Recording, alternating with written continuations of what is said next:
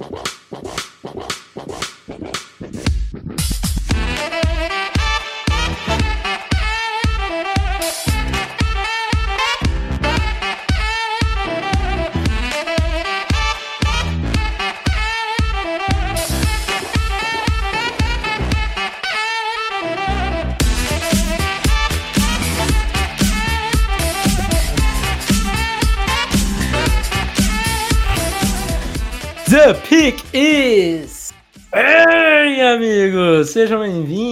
Mais um podcast do On The Clock. Sou Felipe Vieira e eu estou empolgado com The Weekend, Davis. Diga olá. Olá, Felipe Vieira. Eu particularmente não conheço muito, conheço uma ou duas músicas, mas não, não sou um fã, mas também não, não me incomodo. Acho que às vezes as pessoas ficam muito presas ao passado. Claro que por mim teríamos lá Lil Wayne, teríamos 50 Cent descendo com. Teríamos É. Metallica, né? Não, rock and roll, meu. Não, eu não sou muito rock and roll, assim. Acho que uma vez ou outra é legal, mas eu preferia um hip hop, algo desse estilo, mas. é, não vai rolar, vai rolar o que tá vendendo aí na hora. E, e essa banda aí deve estar vendendo bastante, então. É pau no gato, não tem muito. A galera fica de muita choradeira. Exatamente. Vamos lá, Davis. Ah, e quem não gosta, no intervalo, pode buscar cerveja, pode Sim, ir lá é? fora, não precisa assistir. É, não precisa, tá tranquilo. Olha, já tem uma primeira informação que vai impactar você, cara. É, Também me impa- impactou quando eu descobri isso aqui isso há dois anos atrás, sei lá. The Weeknd não é uma banda, é um cara? é um cara só. Ah, Incrível, né? Fiquei pô, isso é filho do cara. Também É, eu achei, por muito tempo achei que era uma banda. Aí É. depois que eu descobri. Mas enfim, vamos lá. Pra quem não, não entendeu porque a gente tá falando de The Weeknd, é, The Weeknd foi confirmado como o show do, do halftime, do intervalo, do Super Bowl. Exatamente é, seguindo a linha aí dos últimos 10 anos, eu diria.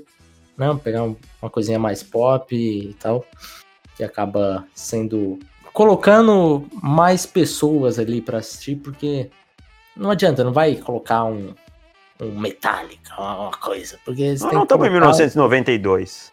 É, exato, exatamente. Muito obrigado. Então é isso. Vamos lá, Davis. Temos muitos comentários comentando o mock do podcast passado, rendeu bastante comentário. Mock draft a gente fala mal, mas o povo ama, né? O povo gosta de um mock. É, É. tem. Então vamos lá, vamos começar aqui. O Renato Torres, ele pergunta como é que se é o processo de scout, né? Se, por exemplo, um grupo de scouts é responsável por todos os cornerbacks do país, outros só observam os QBs e por aí vai. É, ou isso já vem sendo observado desde o high school, porque vi jogadores já sendo colocados como futuro first rounders. Não, não é assim. Cada time tem um grupo de scout área que se chama. O cara é responsável pelas universidades daquela região e todos os prospectos daquela região, independente de posição. E não, eles não são observados desde o high school. A partir do momento que o time tem interesse naquele jogador, aí ele vai voltar e olhar como ele era no high school, vai entrevistar o treinador dele, vai entender melhor a vida dele. Mas os times da NFL não olham para o high school. É, exatamente. Esse esses mocks que você vê de. Ah, mock de 2023. Isso é coisa exclusivamente de mídia, do Walter Football, de coisas do gênero, né? Ah, se o draft fosse hoje, faltando três anos, quem seria a primeira escolha do draft? E daí os caras vão jogar lá um, um cara que foi cinco estrelas saindo do high school. E daí é um, um outro ponto, né? Que como que define que, quem quer cinco estrelas, quem quer quatro estrelas e tal. É, aí tem muito da, da mídia que, que faz a cobertura do college e do high school. É, e aí é um outro Lá é propósito. Uma indústria É. enorme, né? A, É, a seleção universitária é enorme, né? É. E aí você tem as universidades, el- elas passam um processo de recrutamento muito parecido com o, o que os times da NFL fazem, né? Obviamente, é, é bem diferente, porque você pode ter uma universidade aí que tem vários jogadores que seriam de topo de draft de high school, digamos assim, entre aspas, né? Só tem uma coisa também que o jogador que escolhe para onde vai, né? Tem É. isso também. Aí acaba tendo que bajular um pouquinho e conhecer família e tal, tal, tal. Tem um monte de coisa, né? Exatamente. Mas é isso. O, o- É os isso. caras começam assistindo o tape ali do cara do high school e, obviamente, é, acaba se levando um pouco pro, pro draft, né? Ah, como que ele era no high school? Pô, o cara era cinco estrelas. Ah, de repente ele não teve nem um, um college tão bom assim, mas pode ser escolhido ali nas, numa sexta rodada, alguma coisa assim. A gente já viu diversas escolhas dessa forma que o cara ainda vive do que, que fez no high school. Por incrível que pareça, acontece. É, totalmente. A mídia também cerca o cara, né? É. É, o Ian, gosto muito de acompanhar os melhores jogadores saindo do high school e tendo suas primeiras temporadas no college. Vocês também fazem isso? Ou só acompanham os do college indo para a NFL?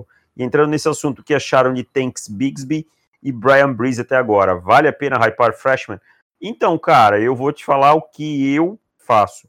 Particularmente, eu dou uma olhadinha, especialmente quando vem um prospecto muito fora da curva, como eram Trevor Lawrence e Justin Fields, né? E o Lawrence já no primeiro ano jogou e tal. Mas eu não costumo hypar muito freshman, não, porque.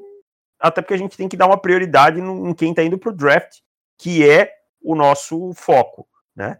Sobre o Tanks B, Tank Bigsby e o Brian Breeze, dois ótimos running backs até agora, tá? Dois ótimos running backs, especialmente o Brian Breeze me agradou bastante, mas não para.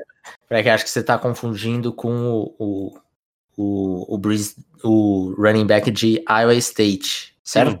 Certo. É o Brian, Brian acho ah, que ele- então ah, tá, então não. Então é confundindo mesmo. o, é o Ed de Clemson. Não, desculpa, então confundi. Ah. Não, realmente, o Brian Breeze eu não prestei atenção nele ainda, tá? Tipo, não prestei atenção além do jogo, tá? Do, do que ele fez no jogo e tal, mas não parei para olhar. E o Tank, o Tank Bigsby é um jogador que me agradou bastante, mas também não parei para analisar, não.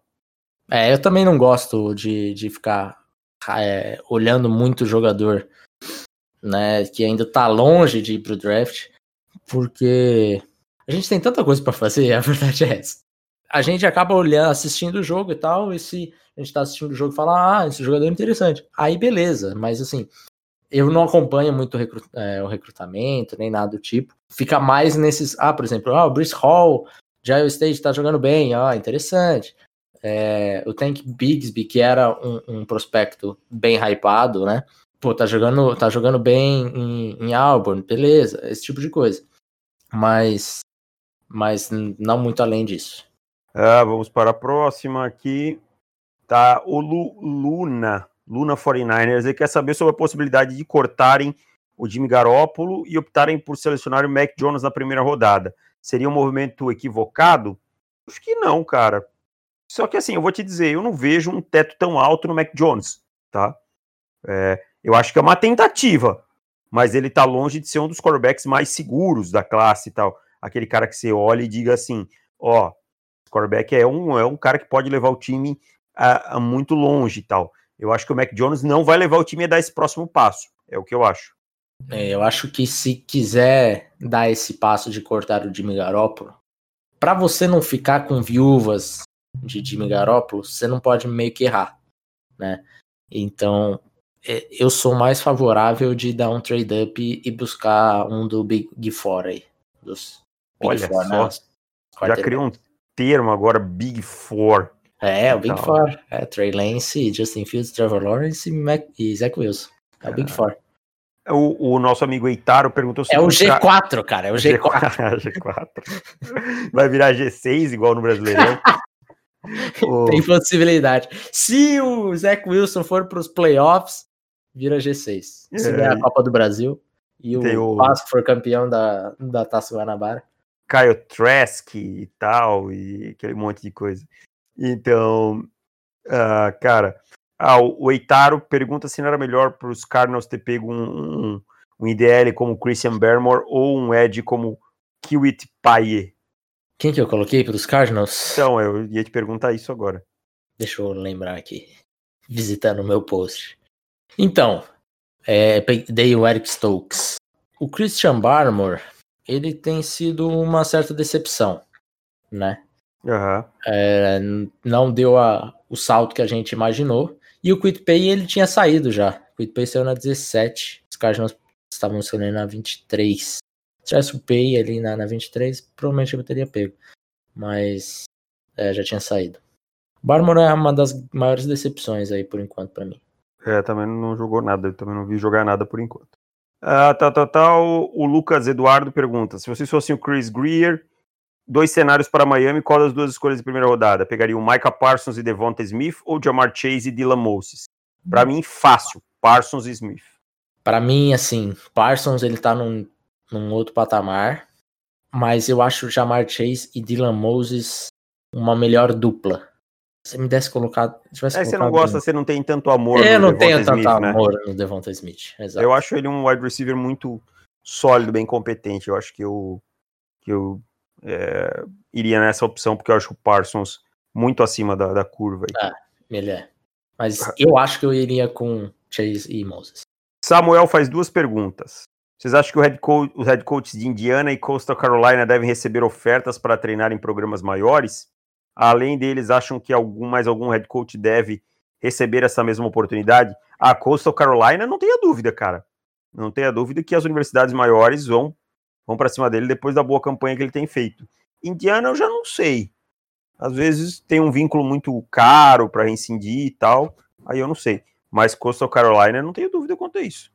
É, eu estou vendo aqui qual a duração de Kalani Sitak, treinador de BYU.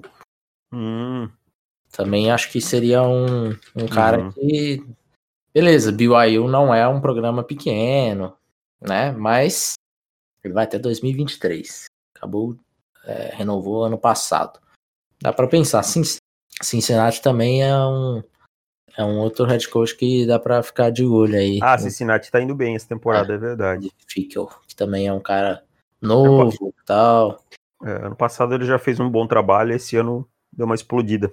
E ele pergunta se tem algum coordenador, tanto ofensivo, com possibilidade de assumir algum time no college, algum coordenador, imagino que da NFL, para mostrar o seu valor, visto que nem sempre deixar a NFL para voltar ao college é uma regressão. Ah, cara, aí eu acho pouco provável. Eu vejo a maioria preferindo ficar na NFL mesmo para ser treinador de posição, caso seja demitido e tal. Não vejo ninguém indo pro college agora assim, não. É difícil essa pergunta. Hein, é, é muito, é muito difícil. Porque é muito específico o cara que vai pro college, assim. É um Jim Harbaugh da vida, mas são poucos, sabe? São poucos, bem poucos mesmo. O caminho contrário é mais comum. E por último, o Rafael D. Vedove, é, ele fala para a gente fazer um novo top 5 posicional. A gente vai fazer isso mais quando a temporada regular acabar, tá? É. É, e a gente vai fazer um novo, vendo quem entrou e quem saiu. E ele pergunta sobre o Mock se realmente a gente acha que o T nos Eagles é uma boa, porque o André Diller ainda está sob contrato e realmente não foi testado como titular, e o Jordan Mailata foi muito bem nas chances que teve. Cara, eu vou discordar de você quanto ao André Diller não ter sido testado. Eu acho que ele, quando ele foi colocado em campo, ele foi absurdamente mal, né? Porque ele foi colocado no banco no ano passado é, e eu acho que assim, disponibilidade também é uma, uma habilidade, ele esse ano não está disponível. E quanto ao Mailata, eu acho que ele já está no limite dele. Ele pode até ter jogos bons, mas ele não vai passar disso daí. E eu acho que você precisa de um offensive tackle de maior gabarito. É o que eu penso. Agora não sei o que o Felipe acha. Pensa igual.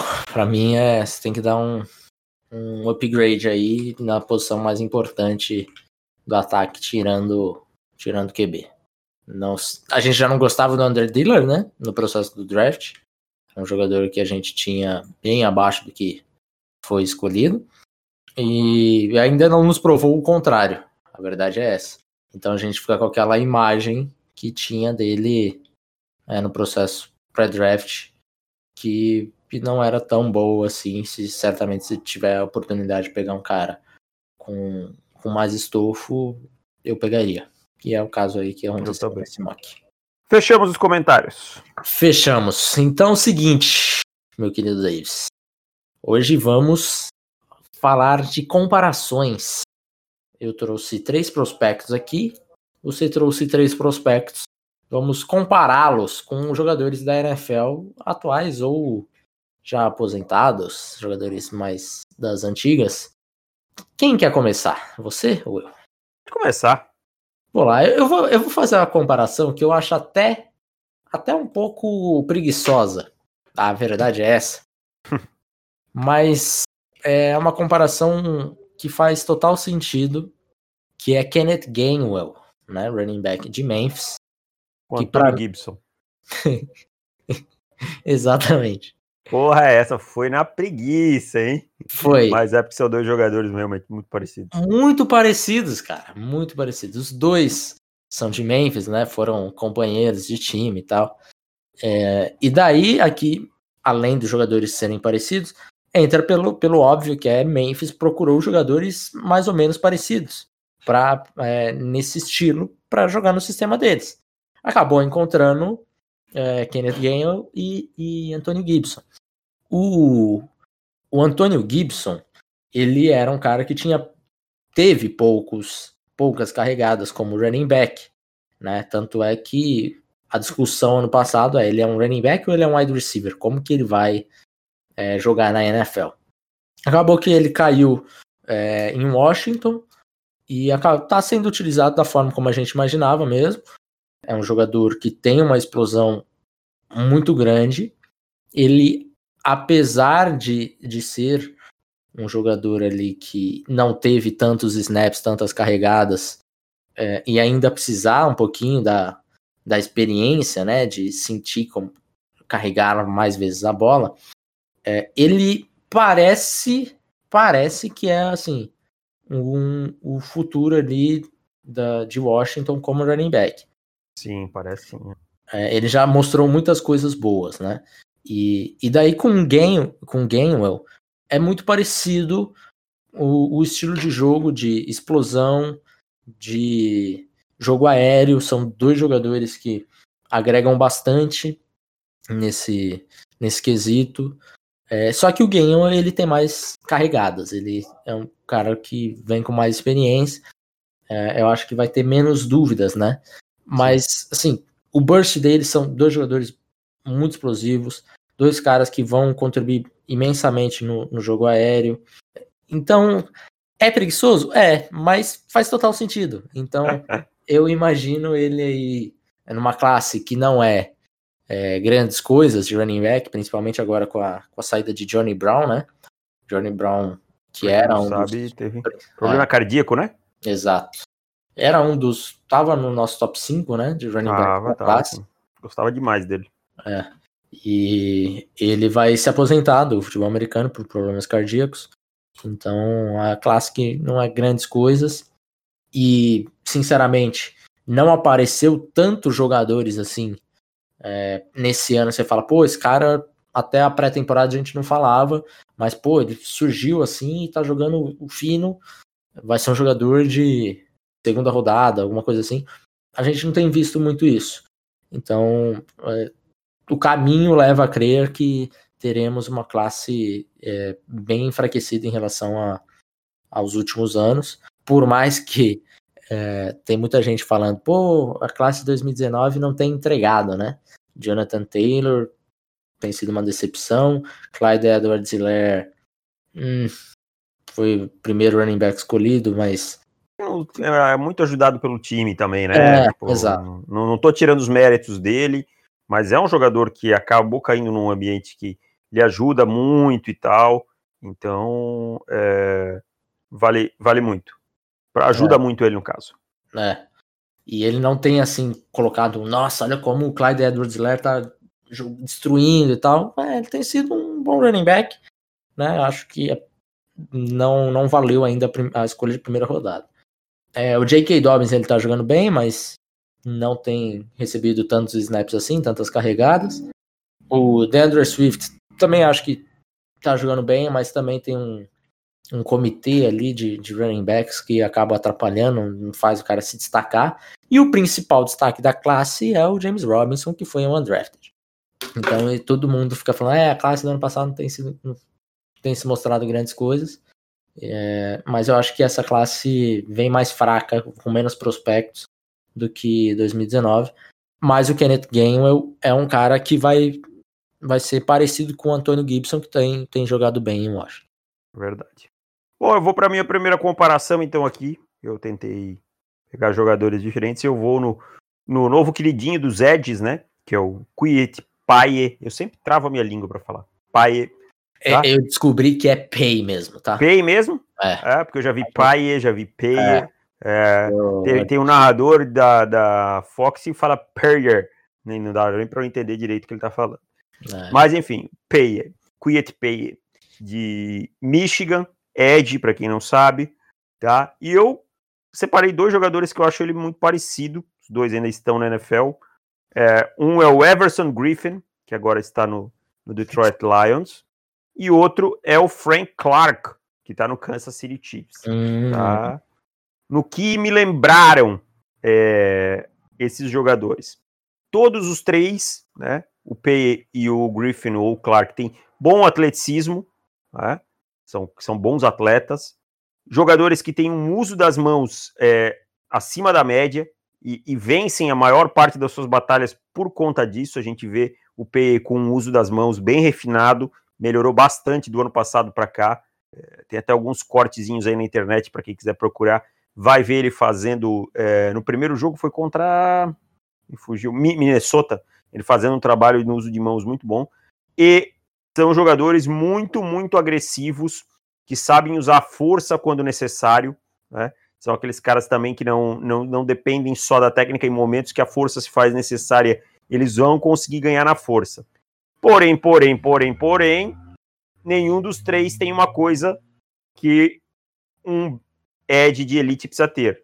Nenhum dos três tem um band de elite. Nenhum dos três tem uma capacidade de contornar o arco de elite. E quando eu falo de elite, estamos falando de Von Miller, Miles Garrett, Khalil Mack, esse tipo de cara. Então, para mim, o Quiet Paye é uma comparação bem válida com o Everson Griffin ou com o Frank Clark. Gostei dessa do Clark, hein? Não tinha, não tinha ouvido ainda essa daí, não. É, dois jogadores com um peso semelhantes, né? Ele, o Griffin e o Paye, acho que exatamente a mesma coisa, 270, 63, né? 63, é, isso aí. Exatamente a mesma coisa. O, o Clark um pouquinho menos, né, de peso. Vamos lá, minha próxima. Kyle Pitts Davis. Ai, ai, ai. Meu Tyrande. coração até para. Tyrande. Vai levar meus Gators para os playoffs. Vai. Vai sim. Kyle Pitts. É sempre muito complicado você colocar comparação porque você quer comparar com quem? Você quer comparar com Rob Gronkowski, é, com Aaron Hernandes. Hum. É sempre esse tipo de comparação, né? É ficar um é, pouquinho complicado. É, como é que é o, o do que era dos Chargers, o Tony Gates. Gates. Tony Gates. É. Ah, não, não bloqueia bem, é bom recebedor. Antônio Gates. Antônio Gates. Então eu trouxe um, um, um jogador um pouquinho mais mais low profile, né? Olha só que expressão bonita. Exato. E eu acho ele muito parecido com. Aqui eu não estou falando do prospecto, mas do jogador na NFL mesmo. É, não, a comparação é com o jogador na NFL já, né? A gente só é. volta no prospecto para dar uma olhadinha e tal, mas a comparação é com o jogador na NFL. É. E aqui estou falando de Darren Waller, jogador que é da classe de 2015 e explodiu aí só no ano passado, né? Darren Waller teve muitos problemas com o uso de entorpecentes na vida dele. Ele era wide receiver, né? No seu, na sua carreira universitária e se tornou o Tyrande, né? Foi até buscar um pouquinho do Scouting Report que o pessoal falava do, do Waller para ver como que, que ele se mudou e tal, como que ele se adaptou para a NFL. Ele era onde? Georgia Tech, né? Georgia Tech, é, exato. É, já tinha uma vantagem que bloquear era uma coisa comum para é. ele, porque ele jogou na época do triple option lá, né? É, exato. Então já era uma coisa já, é, já era um cara que é, a comparação de, de Darren Waller na época era Kelvin Benjamin. Meu Deus. Demarius Thomas também é de lá. Também, também. Temos vários bons wide receivers. Hum. Calvin Johnson não é de lá? É, exatamente. Eu não sei como é que esses caras desenvolviam correr é, rota, porque o ataque tinha três rotas é, e dez passes por jogo, olha lá ainda. Eu só sei que se fosse hoje, ia ter muita gente chamando de bust, porque ele não, não corria rotas lá, né? Uhum. É, a gente. Cara, eu tenho certeza que Calvin Johnson, hoje, em 2020, ele como prospecto, ele teria um, um tratamento muito parecido com o que de quem Metcalf teve, assim. Com certeza, com certeza. Né? É, mas enfim, voltando ao Darren Waller e, e Kyle Pitts, É, aqui tem uma, uma situação muito diferente, que é o, o Darren Waller é um baita bloqueador. O Kyle Pitts, é, é, não acho que ele seja ruim, mas ele não é de topo de draft. Se, se, se precisasse draftar um, um Tyrande bloqueador, certamente ele não, não seria estaria o, ali no. Seria no o Pat Fryermuth, não seria ele. É, exato. Mas ele recebendo, correndo rotas e o catch radius dele, eu acho ele muito parecido com o Darren Waller. Eu tava até dando risada porque essas quando a gente definiu a pauta desse podcast, eu pensei no Kyle Pitts e, e Darren Waller e guardei para mim, né? Eu falei, bom, no podcast eu falo tal. Aí o Marcus Mosher, repórter, repórter não, ele é um analista aí de, do, dos Cowboys e dos Raiders, ele falou das comparações hoje. Eu falei, pô, vou ficar achando que eu peguei aí a ideia do cara. Pode até ser, porque é, o Mosher também é um cara que eu gosto de acompanhar. Mas é, eu acho que, que ele é parecido em, em, questão de correndo rotas, o peso dele, né, a altura dele são, são semelhantes. Catch radius acho bem parecido. É, as mãos também acho que são, são jogadores semelhantes e dá para se imaginar né, o Kyle Pitts tendo uma carreira mais ou menos como Darren Waller teve a partir de 2019, digamos assim. Né? Exatamente, eu concordo, essa comparação muito válida. A minha comparação inicial era mais pobre, era o Aaron Hernandez, porque eu acho que realmente até da onde ele vem, né? Mas mais atual, acho o Darren Waller muito, muito válida. Eu vou fazer aqui uma de um cornerback agora, então. Hum. Cornerback, cornerback que eu separei, um cornerback que eu gosto bastante, que é o Patrick Surtain, de Alabama. E eu vou comparar ele com um cara que eu gostava demais na NFL. Hoje ele não tá jogando mais. Não tá oficialmente aposentado, mas não tá jogando mais. E é um cara que vem de Kansas. Kansas. Então vocês já sabem de quem eu tô falando, Mr. Akib Talib, tá? É, claro, o Akib Talib se tornou um monstro na NFL e tal, mas o estilo dos, dos dois jogadores me lembra muito. Primeiro que os dois têm uma, uma atitude um pouco hostil, né? O Talib tinha mais, o, o, o Surtain, eu tô vendo ele desenvolver isso esse ano, de querer dominar o recebedor mesmo, né, com força, de intimidar, de colocar essa pressão no recebedor, tá? É uma atitude meio nasty, assim, né? Uhum. É, os dois são muito físicos, os dois são jogadores que realmente gostam do contato, eles não são aquele tipo de cornerback que se incomoda com o contato, com o recebedor grande, até porque são dois cornerbacks maiores, aí o Talib com 6'1, o Patrick Surtain com 6'2, são uma altura boa para ah. cornerback, né? É aqueles caras que gostam de disputar a bola no alto, é, são jogadores que, que essas bolas contestadas contra eles são muito difíceis, até porque são jogadores com boa envergadura, conseguem abrir muito o seu range para evitar o passe completo. Ambos, às vezes, são preguiçosos tacleando, mas quando vão taclear, são muito bons muito bons. O Surtem é muito bom contra o screen game, cara. Ele, ele, ele, ele enxerga muito rápido e consegue chegar muito bem na linha de scrimmage, e o Talib tinha isso. E eles têm bom radar da bola. Eu acho que o Talib desenvolveu isso na NFL melhor, eu acho que o Surtem ainda está desenvolvendo, mas são, são jogadores que acham a bola no ar, que conseguem rastrear a bola no ar com facilidade, tá? Não, não ficam expostos quando precisam rastrear a bola no ar. Então eu acho que Patrick Surtain e Equipe Talib são comparações válidas para mim. Gosto, gosto de Equipe Talib, gosto muito de Patrick Surtain. Patrick Surtain, é, agora, agora a minha idade vai, vai entregar um pouco, que eu não lembro onde que, minha idade de, de novo, né, que eu sou um rapaz novo, foi escolhido na vigésima escolha na primeira rodada, Equipe Talib. É, Patrick Surtain provavelmente vai, vai sair acima disso. Provavelmente um é. pouquinho antes, é. é. Talvez top 10, né? Talvez top 10, 12 aí, né? Pela posição, pela posição a gente não, não duvida aí de um, de um top 10, né? É.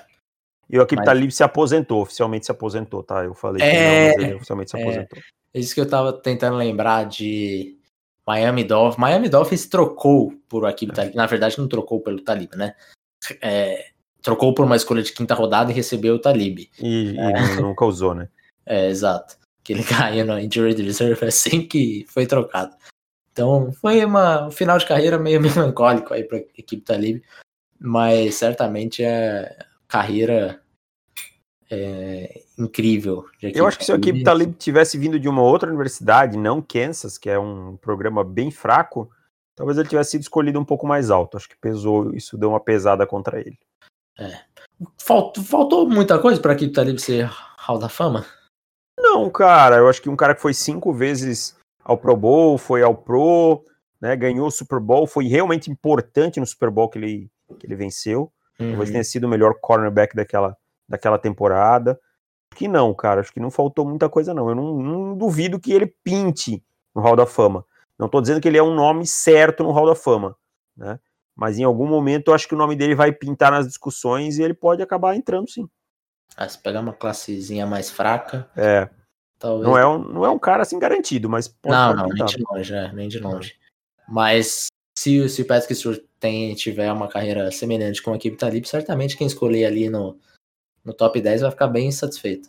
Sim, vai ficar muito satisfeito. O Talib teve boas fases em Tampa, teve uma fase boa também em New England. Claro que ele fica muito marcado pelo Denver Broncos, foi onde ele ganhou o Super Bowl, né? Uhum. E, e, teve realmente uma defesa assim acima da média, aquela no fly zone. Mas ele jogou bem em todos os times, nos Rams depois também ele jogou bem, cara, não jogou mal não. Então ele foi bem praticamente a carreira toda. Você ter 11 anos na NFL jogando bem é, constantemente é bem complicado. Ah. Então, é um cara que merece e, e o Atif Talib faz parte de uma das melhores brigas da história da NFL, então. Sim, a da corrente, né? É. Ah, não, a do a da do porrada. Steve Smith, do Steve ah, Smith. Steve Smith. Teve a da corrente também. Teve a da corrente. É, ele, ele se tivesse brigas da NFL, eu acho que ele entraria em várias vezes num top 100. Talvez ah, umas três vezes, quatro vezes ele entraria. Uhum. Ice up, son. Ice up. Próxima, já que você tá falando de cornerback, vou falar, vou emendar outro cornerback. JC Horn. Uh, tenho gostado muito, hein? Hawks. Tenho gostado bastante também. Jogador alto, físico. E a minha comparação é um jogador que eu assisti muito nos últimos anos. James Bradbury. Caraca, como você. Boa, cara. Parabéns. Parabéns. São jogadores parecidos, mas por favor, discorra. É, são dois jogadores com. É, eu, eu não sei quanto que o JC Horn vai no, no Combine, né? Eu sei que o Bradbury foi muito bem no Combine. É, era de uma universidade minúscula, de Sanford. É, mas o Combine dele realmente abriu os olhos para ele ser uma escolha né, de, de segunda rodada, que foi o caso do Bradbury. O JC Horn, numa universidade muito maior que, que Sanford, ele já teve a chance de mostrar mais vezes enfrentando grandes jogadores. Pegou o Seth Williams e, e foi muito bem contra o Seth Williams. E ele é um cara muito semelhante com o Bradbury, no sentido de dois caras físicos, dois caras com boa altura, com boa envergadura, bom peso. É, são dois press, é, press corners, então os caras que eles é, se dão melhor quando eles precisam fazer press, né? É, e é aquele cara que vai fazer, vai meio que anular um pouco o wide receiver número um do outro time. O William, né? Exato. Ele não vai sair com, com interceptações. As pessoas, quando falam James Bradbury, elas têm até uma, uma noção de que ele não era um bom jogador. Quando ele foi para os Giants, os Giants pagaram o que pagaram nele. Eu falei, pô, boa contratação dos Giants. E ele tem sido um dos grandes pontos positivos aí da defesa dos Giants. Um dos poucos. Um dos poucos até. Porque ele não aparece tanto com interceptação, nem nada do tipo, mas é um cara que ele vai jogar muito bem, vai anular o recebedor e não vai aparecer muito para para a torcida, para o fã casual, porque ele não é espalhafatoso, né? De ah, ficar fazendo gesto quando é passe incompleto e não ficar tem falando. Muito swag. Não tem, não tem. É, o Jason Horn, eu acho que ele tem um pouquinho mais, né? É, também acho. Mas... Quando ele pegou a bola na frente do.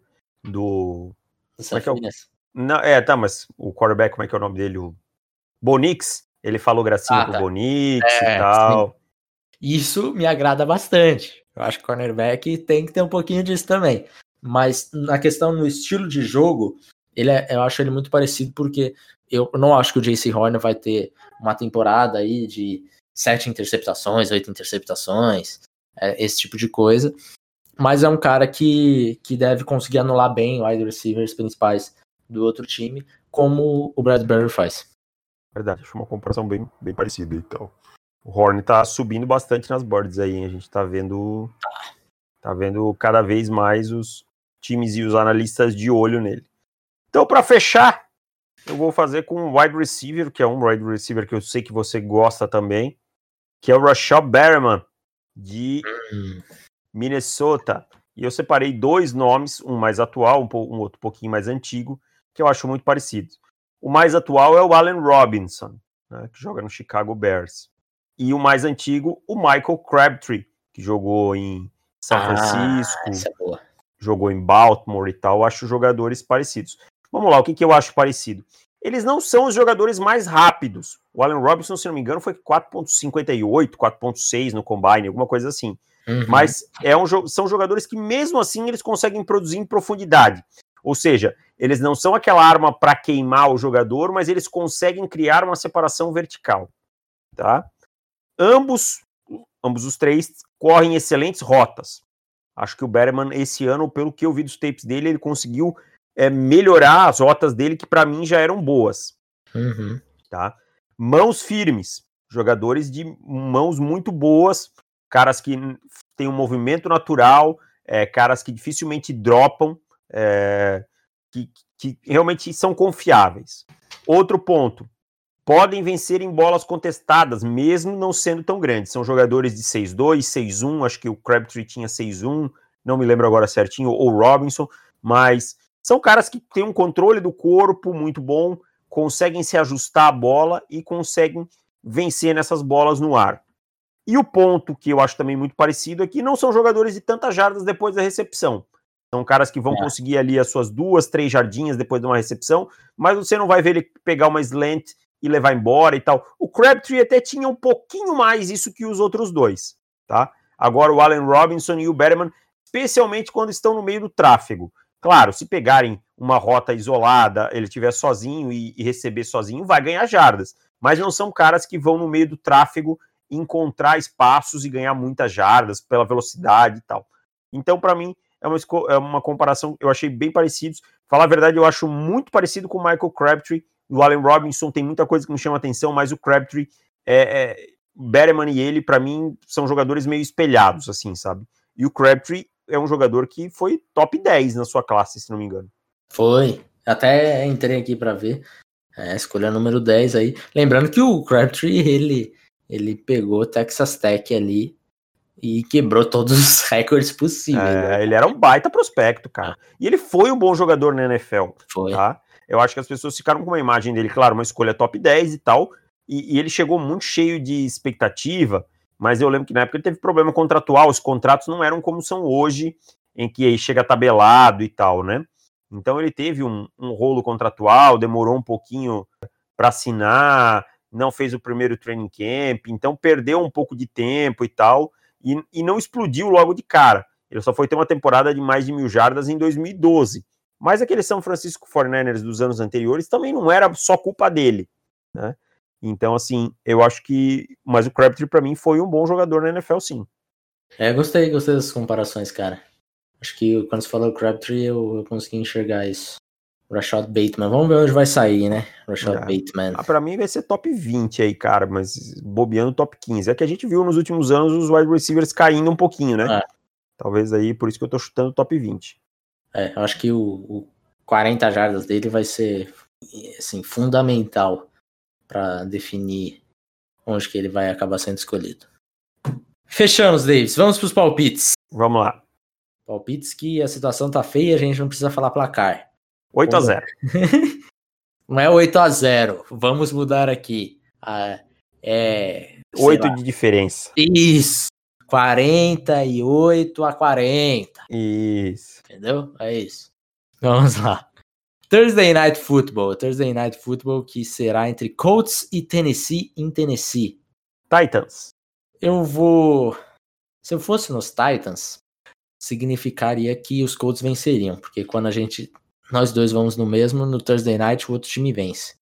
Então vou nos Colts. Olha o desespero começando a bater. É, é desespero. Acontece, tem que fazer essas coisas, cara. É a É. desgraça ficar atrás. Mas É, você fica tentando tirar e só fica aumentando mais. é, a bola vira, fica maior. É uma bola de neve gigantesca. Aí, partindo para domingo, Texans e Browns em Cleveland. Browns, Browns. Football Team e Lions em Detroit. Lions, Lions. Jaguars e Packers em Green Bay. hum, Green Bay, Packers também. Eagles e Giants em Nova York. Philadelphia Eagles, Philadelphia Eagles. Philadelphia Eagles. Tampa Bay Buccaneers eh, contra Panthers em Carolina. Tampa Bay, Também vou de Bucks. Broncos e Raiders em Las Vegas. Las Vegas Raiders, Raiders. Chargers e Dolphins em Miami. Miami Dolphins, Dolphins. Buffalo Bills e Arizona Cardinals em Arizona. Buffalo Bills, Cardinals. É engraçado que eu participei do podcast do cara dos esportes e ele apostou nos Cardinals e eu fui nos Bills. E aqui eu tô fazendo o contrário. Seattle Seahawks e Rams em Los Angeles. Seattle Seahawks, Hum, hum, hum. Vou de Seahawks também. 49ers e Saints em Nova Orleans. Saints e 49ers, né? É, Saints, Saints. Bengals e Steelers em Pittsburgh. Steelers, Steelers. Ravens e Patriots em New England. hum, que difícil. Ah, agora que eu vi que é Patriots e Ravens, eu tava olhando o jogo de baixo. É, Ravens, Ravens. Vikings e Bears em Chicago. Que jogo ruim. Chicago Bears. Minnesota Vikings. Então tivemos três, é isso? Tivemos Vikings e Chicago Bears. O jogo de hoje à noite, Thursday Night Tivemos e Thursday Night. E tivemos Bills. Buffalo e Cardinals. É isso. E Bills e Arizona, para ficar invertido. Isso. É isso, meu cara. Vamos ver se a situação piora nesta noite. Quando vocês estiverem ouvindo esse podcast, vocês já vão saber se vai estar mais feia a minha, minha situação ou não. Eu acho que você devia apostar nos Chargers, hein? Se fosse assim, quem estará vencendo faltando 3 minutos para acabar o jogo? Eu apostaria nesse Chargers. Mas como precisa bater 0-0 lá no relógio, eu vou de Dolphins. É, os Chargers nunca mais vão ganhar nenhum jogo, cara. Ai, que coisa triste, meu querido torcedor. Ai, ai. Mas é isso então. É isso, fechamos por aqui, voltamos terça-feira. Lembrando que terça-feira podcast para assinantes, se você não for assinante, se torne um assinante.